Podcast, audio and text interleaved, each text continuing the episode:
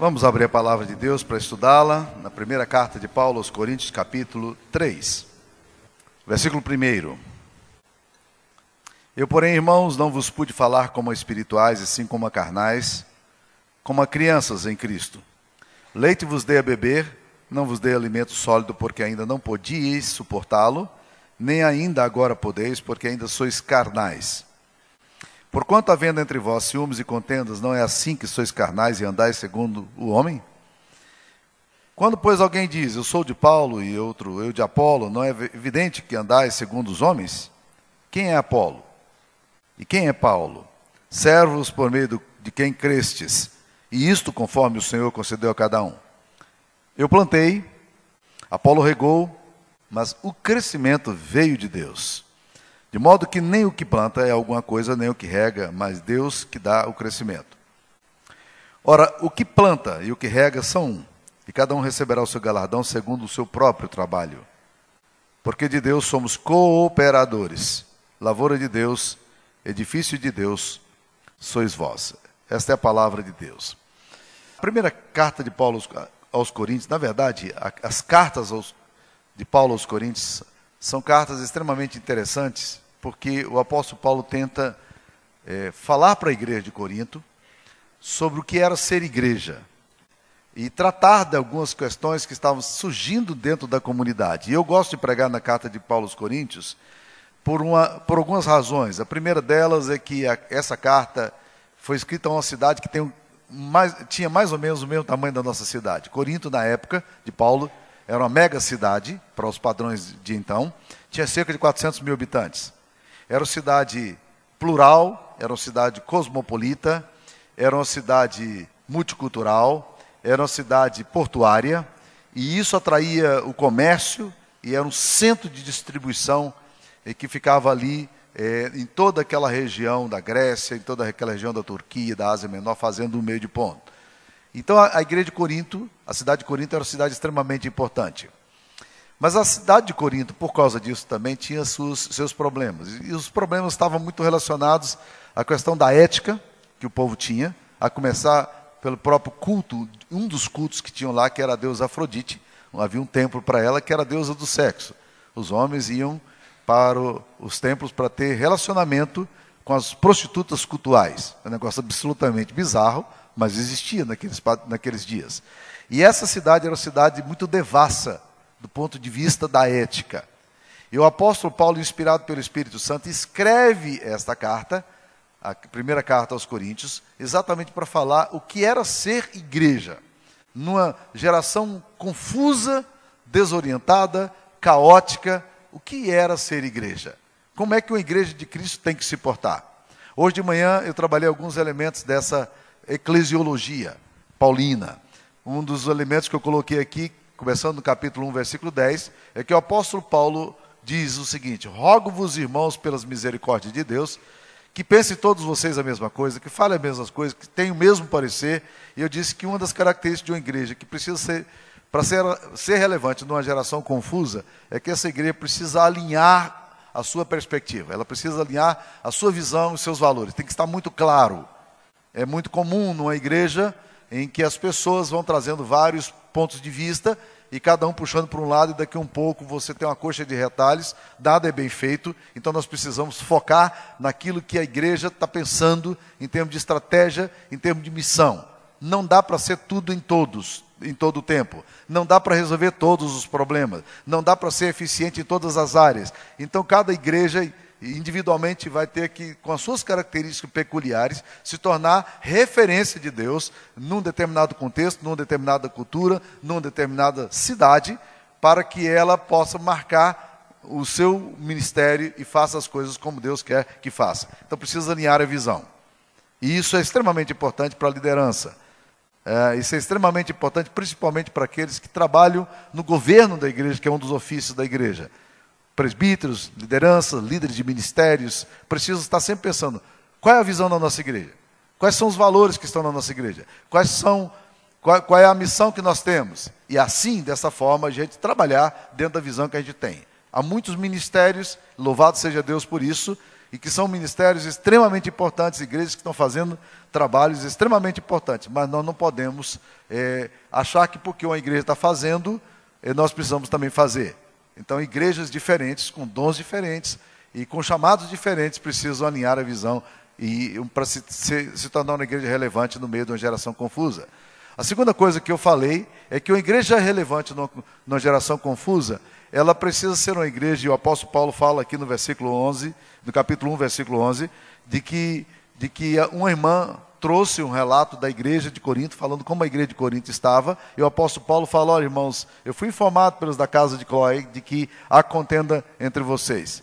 O apóstolo Paulo, então, nesse momento, ele tenta dizer, olha, as informações vieram da casa de Cloé. Se Cloé estava mentindo, ela estava enrolada agora. Por quê? Porque Paulo expôs o nome dela. E isso é a melhor forma de terminar com qualquer dissensão, fofoca na igreja. É dar nome aos bois. É dizer quem foi que falou. Coisa que normalmente as pessoas fofoqueiras não gostam de fazer. Quando você, quando alguém diz que alguém está dizendo que ouviu falar de outra pessoa, e você confronta a pessoa e pergunta quem foi que falou e por que falou, ela diz, eu não vou te dizer por uma questão de ética. E o apóstolo Paulo está dizendo aqui, por uma questão de ética, a gente precisa dizer. A coisa melhor que pode acontecer para acabar com qualquer maledicência em qualquer grupo e qualquer instituição é a gente dizer a fonte. É simples assim, tá? Fulano de tal falou isso, né? Então, se fulano de tal mentiu ou interpretou erroneamente, precisa ser é, chamado a atenção, precisa corrigir. Então, se nós quisermos ser uma igreja relevante para essa geração, nós precisamos também ser uma igreja que aprenda a dizer verdades em amor que aprenda a dizer com cuidado as coisas que acontecem na igreja, que comunique bem ao mundo aquilo que nós somos, aquilo que nós cremos, aquilo que nós pensamos. Ou seja, uma igreja relevante é uma igreja que tem que falar, aprender a falar bem de si mesma. Se ela não falar bem de si mesma, não vai acontecer. Eu louvo a Deus porque estou vivendo numa igreja onde, por onde eu vou, eu sempre ouço excelentes testemunhos. Você que é membro dessa igreja também deve estar ouvindo as mesmas coisas. As pessoas falam da igreja, do que Deus tem feito, dos ministérios que tem feito, da, da seriedade da palavra, eh, da seriedade dos ministérios, dos nossos departamentos, dos nossos, das coisas como estão funcionando. E o que, que acontece? Quem é que está falando dessa igreja bem? São vocês. Ou não, né? A igreja fala bem ou fala mal. Então existem igrejas que têm uma boa autoestima e existe igreja que tem uma baixa autoestima. E essa boa autoestima está relacionada ao fato de que a igreja é cuidadosa ao falar de si mesma. Então, se você quiser realmente ser relevante para uma geração, no meio de tantas igrejas, de tantos eh, projetos eclesiásticos, se uma igreja não for uma igreja séria, ela vai se perder e as pessoas não vão respeitar, como já não tem respeitado muitas outras igrejas. A terceira coisa que eu disse é que o apóstolo Paulo tinha que lidar com aquela igreja com a questão das divisões de liderança. Se nós quisermos ser uma igreja relevante, nós precisamos ser uma igreja que aprenda a entender o seguinte: havia naquela igreja quatro grupos grupo de Paulo, grupo de Apolo, grupo de Cefas, o grupo que se auto-intitulava Grupo de Cristo. Cada um desses grupos tinha, tinha uma ênfase. O grupo de Paulo era o grupo mais intelectual, mais lógico, é, que tinha uma pegada de mentoria, de ensino, de aprendizado, é, de apologética. Havia um grupo de Apolo, que era um grupo um pouco mais carismático, um grupo mais do foguinho, do reteté, que gostava assim de uma coisa mais quente, de um pouco mais de arrepio, né? mas era um pouco raso e Priscila e Áquila percebem isso em Atos 18 e tenta corrigir essas diferenças. Então, como vai pegar aquele rapaz que é um rapaz apaixonado e dizer, meu querido, preciso estudar um pouco mais, preciso aprofundar um pouco mais, está muito superficial. Mas ao mesmo tempo é maravilhoso pensar de que Deus levanta pessoas que têm entusiasmo, têm fogo no coração, têm alegria do Espírito Santo, gostam de servir e toda igreja precisa ter isso. E o terceiro grupo é o grupo de Paulo que é o grupo dos conservadores. Paulo era muito, aliás, Pedro, um grupo muito conservador. É o grupo que, que diz assim: não, nós sempre fizemos desse jeito, então nós vamos continuar fazendo desse jeito. E Deus teve que repreender Pedro quando veio em Atos 10 para dar a visão para ele, porque Pedro não queria mudar. E Deus foi duro com ele. Por três vezes desce do céu o lençol, e Deus disse: Pedro, mata e come. Ele diz: Eu não vou fazer isso. Pedro, sou eu, Deus. É, Sou eu, o Deus Yahvé, que estou falando para você que é para fazer. Mas eu não vou fazer, por quê? Porque eu nunca fiz isso. Não é assim que os meus pais fizeram. Não é assim que a lei judaica fala. Não é isso que a minha religião ensinou. E Deus está dizendo, Pedro, eu estou falando, não consideres impuro aquilo que eu já purifiquei. Três vezes. Deus não deu visão para Pedro porque Pedro fosse um cara assim muito espiritual, não. Deus deu visão para Pedro porque Pedro era cabeça dura. Ele não ouviria e não entenderia de outra forma. O problema é que a igreja de Corinto estava dividindo nesses grupos. Ah, cada um de uma forma e puxando a sardinha para o seu lado, e tinha um grupo lá, que era o grupo dizia, não sou nem, nem um grupo, sou espiritual, sou de Jesus. E esse grupo é o que mais dá trabalho na igreja. Porque o grupo que acha que tem uma superioridade espiritual acima dos outros e que porque pensam de forma diferente, então são melhores, e aí, aí é complicadíssimo também. Esses grupos, porém, se nós quisermos ser uma igreja relevante numa geração, numa geração é, confusa, desorientada como a nossa, nós precisamos aprender a que cada grupo da igreja aprenda o seu lugar e nós celebremos as nossas diferenças e não as enfatizemos para transformá-las num ponto, num cabo de guerra. É muito bom isso. Deus tem dado dons diferentes. Deus tem dado para nós uma igreja com muitos talentos. Onde é que você está servindo, meu irmão? Como você quer servir? Como você sabe servir? Sirva a Deus nesse lugar. E a gente olha de fora e diz: Louvado seja Deus, porque há pessoas que pensam de forma diferente, têm uma pegada diferente, e o reino e a igreja de Cristo, Jesus, ela cresce dessa forma. Né? Então, o lugar precisa ser celebrado. O apóstolo Paulo vai, no capítulo 2, versículo 1, versículo 18, falar agora de que uma igreja relevante, ela precisa fazer uma outra coisa. E isso eu não entrei hoje no sermão de manhã. Eu disse, a igreja relevante, ela precisa colocar a cruz no centro de sua mensagem. Olha no capítulo 1, versículo 18, até o capítulo 2, versículo, versículo 10, o apóstolo Paulo está falando da cruz da centralidade da cruz, da importância da cruz, de como, de como a obra de Cristo é importante. Ele fala do Evangelho. E isso é extremamente importante para nós, se nós quisermos ser uma igreja relevante no século, no século 21, nós precisamos ser uma igreja que volte a pregar aquilo que o Evangelho prega. Que a gente não invente, que a gente não tente, que a gente não faça nada diferente. O problema das nossas igrejas hoje é que as palestras hoje da igreja, os sermões da igreja, são sermões motivacionais. São sermões de alta ajuda. São sermões de teologia da prosperidade. Mas as pessoas não estão pregando a cruz, nem o evangelho, nem a graça. E o apóstolo Paulo aqui agora, ele está colocando a cruz no lugar certo, no centro. Ele fala aqui no capítulo 1, versículo 18. Certamente a palavra da cruz é loucura para os que se perdem, mas para nós que somos salvos, poder de Deus. Uma igreja relevante, ela não pode tirar o foco central do que, que é o Evangelho. E aí a gente começa já dizendo o que não é o Evangelho. Primeiro, a gente pode afirmar que o Evangelho não é a adesão a um grupo religioso. Existem muitas pessoas que dizem assim: eu me tornei evangélico. Será que você se tornou evangélico? Você aderiu a um grupo. Você saiu de uma outra denominação e foi, de uma denominação e foi para outra, mas você aderiu a um grupo. Mas você entendeu o que é evangelho? Evangelho não é rótulo. Evangelho não é um, um adesismo. Evangelho não é proselitismo. Então nós começamos aqui a dizer o que o evangelho não é. Segunda coisa, evangelho também não é você mudar alguns comportamentos externos da sua vida. A gente confunde muito evangélico com isso também. O evangélico é aquele que não mata, não fuma, não dança, não rouba, né? É. A gente começa a caracterizar o evangélico por aquele que não é. A gente fica perguntando, o que, que é então? O que não é, a gente sabe. As pessoas dizem que, que é isso. Mas será que realmente ser evangélico é isso? Será que ser evangélico é assim? Reverendo Eudaldo Silva Lima conta, foi pastor em, no, eh, em Brasília durante muitos anos, pastor presbiteriano. Ele fala que um dia chegou na Bahia e um, encontrou um fazendeiro muito cínico e muito inteligente do interior da Bahia, que olhou para ele, pregando o evangelho, e tinha uma concepção dos evangélicos, como hoje também normalmente se tem uma concepção do, sobre os evangélicos. E ele disse, o pastor, lá pelas tantas, ele deu assim um, é, uma, virou para o lado, assim, meio que zomba, zombeteiro, e disse, reverendo, eu quero te dizer que eu descobri que o meu cavalo, aqui é, é crente também, ele é crente.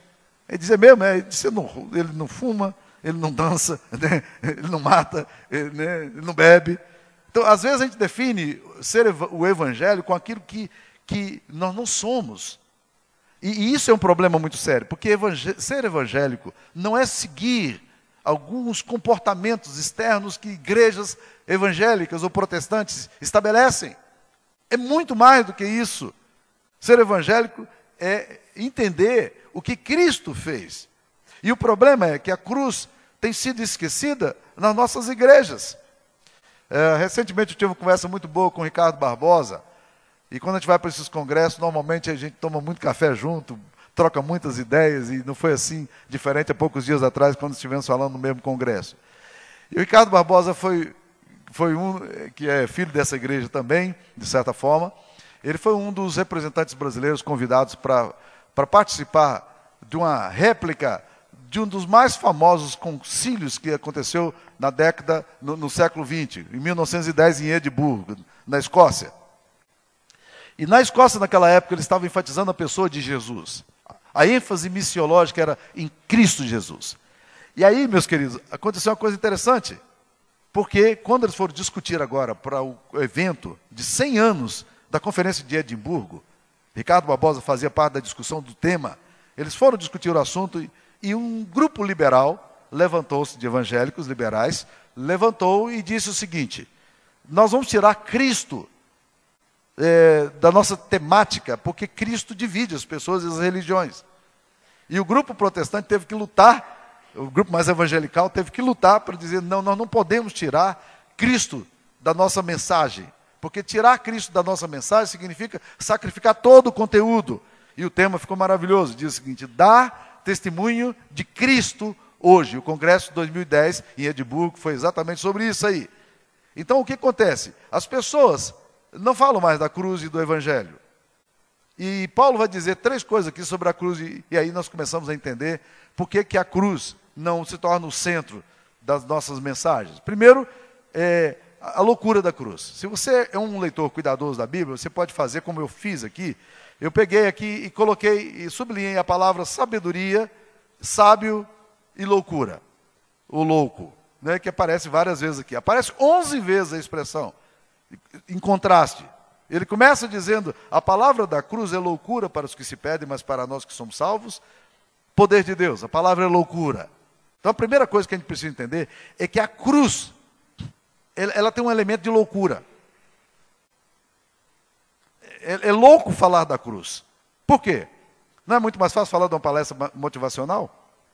Não é muito mais fácil falar de alta ajuda? Não é muito mais, mais fácil falar de dramas da vida? Por que falar da cruz? A cruz ela é agressiva. Ela fala de morte. Ela fala de sangue. Rubem Alves, conhecido filósofo brasileiro já falecido, ele foi pastor evangélico muito tempo.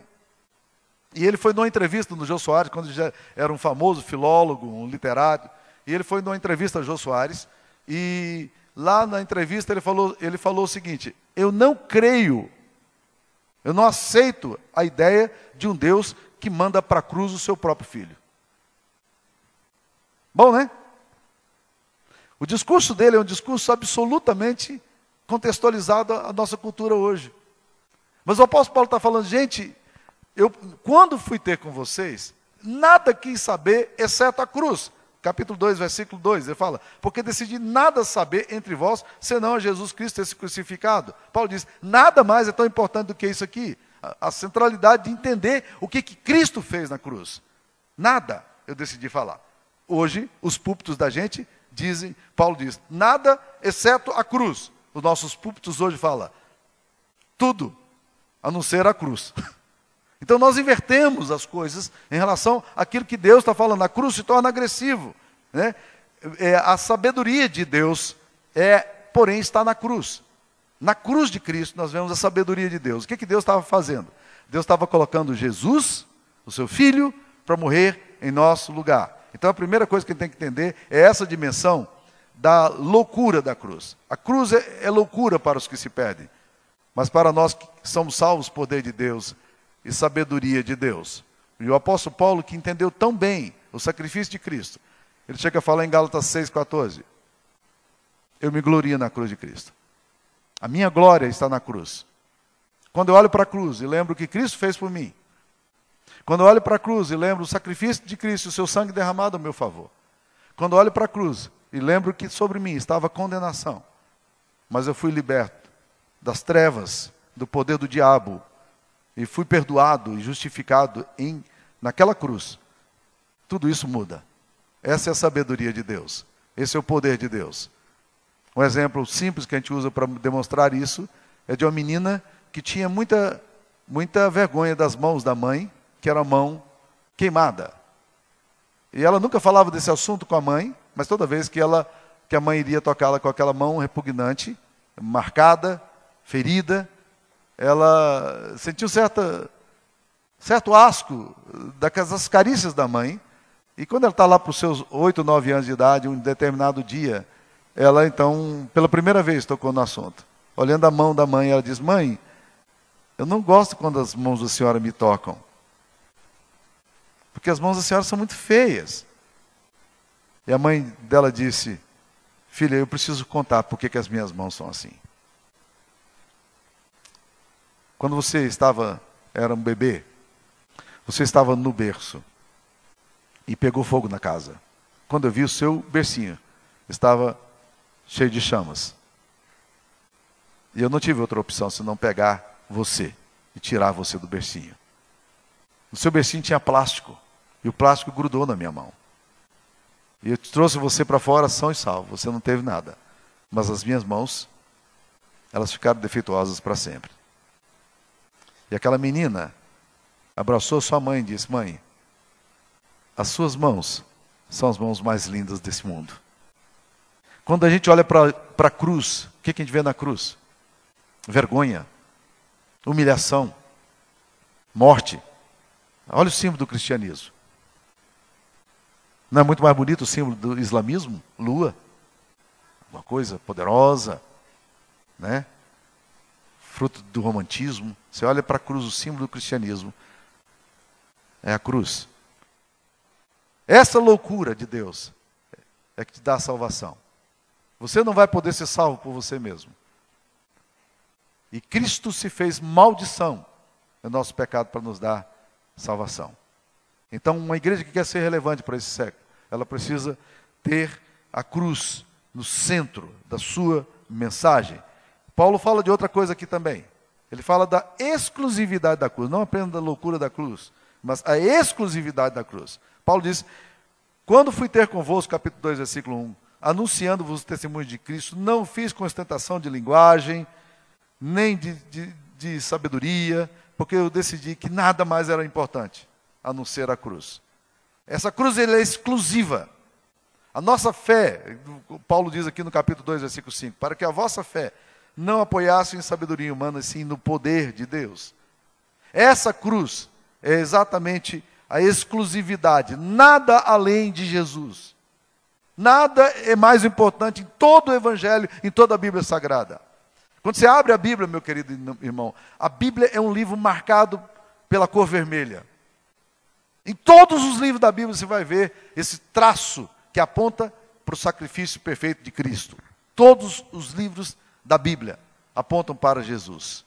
Todos os livros da, Cristo, da Bíblia falam para Jesus. Todos os sacrifícios do Antigo Testamento apontam para Cristo. A obra de Cristo é a obra que fecha. Sem a, sem a morte de Cristo você não entende a Bíblia. Porque é uma exclusividade da cruz. A cruz é absoluta. Mas terceira coisa que a gente aprende aqui sobre a cruz é que a cruz é o poder de Deus. Paulo enfatiza isso aqui várias vezes. Olha no versículo, no versículo eh, 29. Ele diz: A fim de que ninguém se vanglorie na presença de Deus, mas vós sois dele, em Cristo Jesus, o qual se, nos tornou, da parte de Deus, sabedoria, justiça, santificação e redenção. Sabe o que aconteceu naquela cruz lá? A morte de Cristo se tornou para nós sabedoria de Deus, justiça de Deus aplicada a nós, não a nossa justiça, santificação e redenção. A cruz é o poder de Deus. É por isso que nós afirmamos muitas vezes, levianamente, que o sangue de Cristo tem poder. Essa afirmação é absolutamente verdadeira. O que nos liberta da condenação e do pecado, o que nos liberta das trevas e da morte, é a cruz de Cristo. Quando nós chegarmos nos céus, a Bíblia diz que o sangue de Cristo será a nossa justiça. Esse sangue de Cristo estará respingado em nós. E ao entrarmos no céu, nós precisamos entrar com a marca do Cordeiro. Apocalipse capítulo 7 é uma indagação muito interessante. João está sendo indagado e aquele homem pergunta para ele: Quem são esses de bancos vestidos? E a resposta é dada: Estes são os que lavaram as suas vestiduras no sangue do Cordeiro. E diz: razão pela qual estão aqui em pé diante de Deus. Se você vai estar um dia diante de Deus, você só pode estar por causa do sangue do Cordeiro. A cruz é central porque ela é o poder de Deus para a salvação de todo aquele que crê. Isso é evangelho. Então, uma igreja que precisa ser relevante para esse contexto, para essa geração, é uma igreja que tem que voltar a falar da cruz, do evangelho, da salvação, do que Cristo fez. Porque a cruz é o que redime você das trevas. A cruz é que dá vitória sobre os seus pecados. A cruz é que, é que marca você para sempre, para você ser apresentado diante de Deus. O apóstolo Paulo fala na carta aos Romanos, capítulo 5, versículo 1.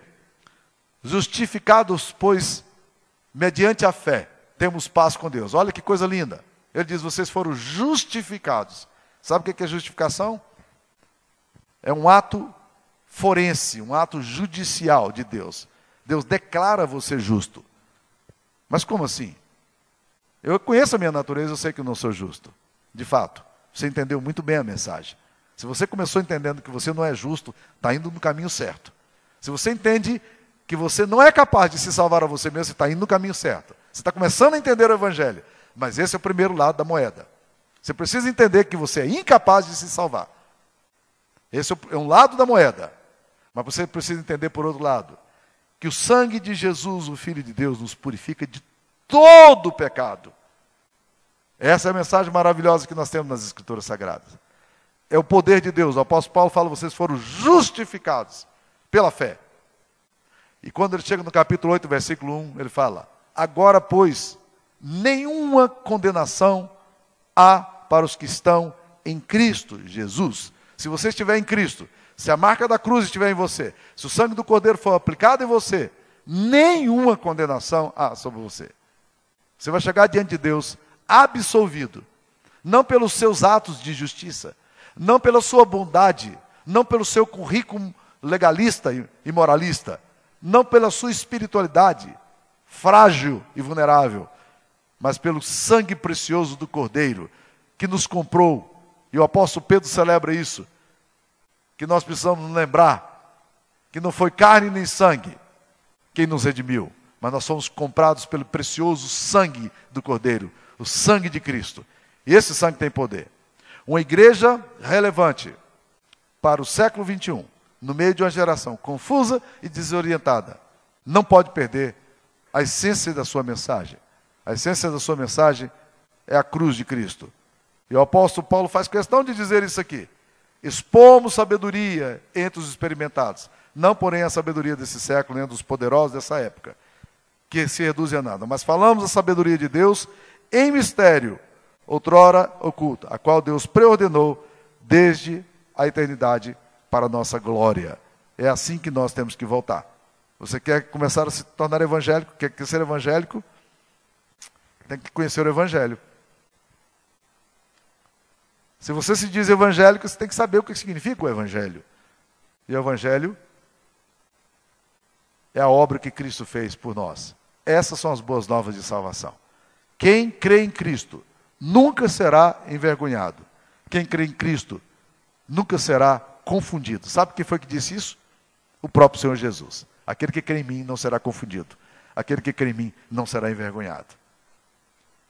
Eu caminho para o céu. Eu caminho para o céu. Todos nós caminhamos para o céu. E eu não caminho de forma titubeante. Eu caminho de forma confiante. Sabe por quê?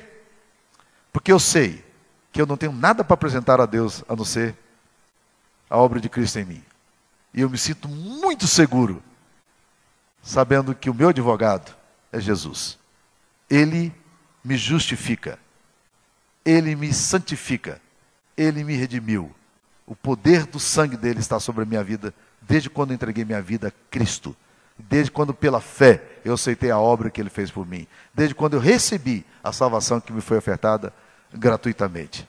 Você já entregou sua vida a Cristo?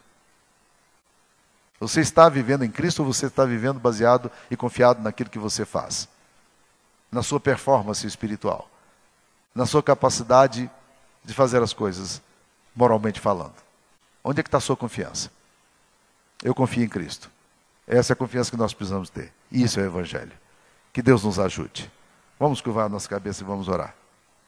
Deus querido, aplique essa verdade ao nosso coração aqui nessa noite. Que o Senhor nos ensine a viver de uma forma relevante no meio dessa geração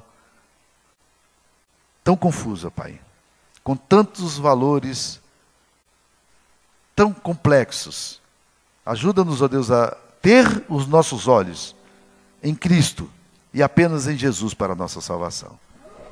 Aplica essa verdade aqui hoje aos nossos corações, em nome de Jesus. Amém.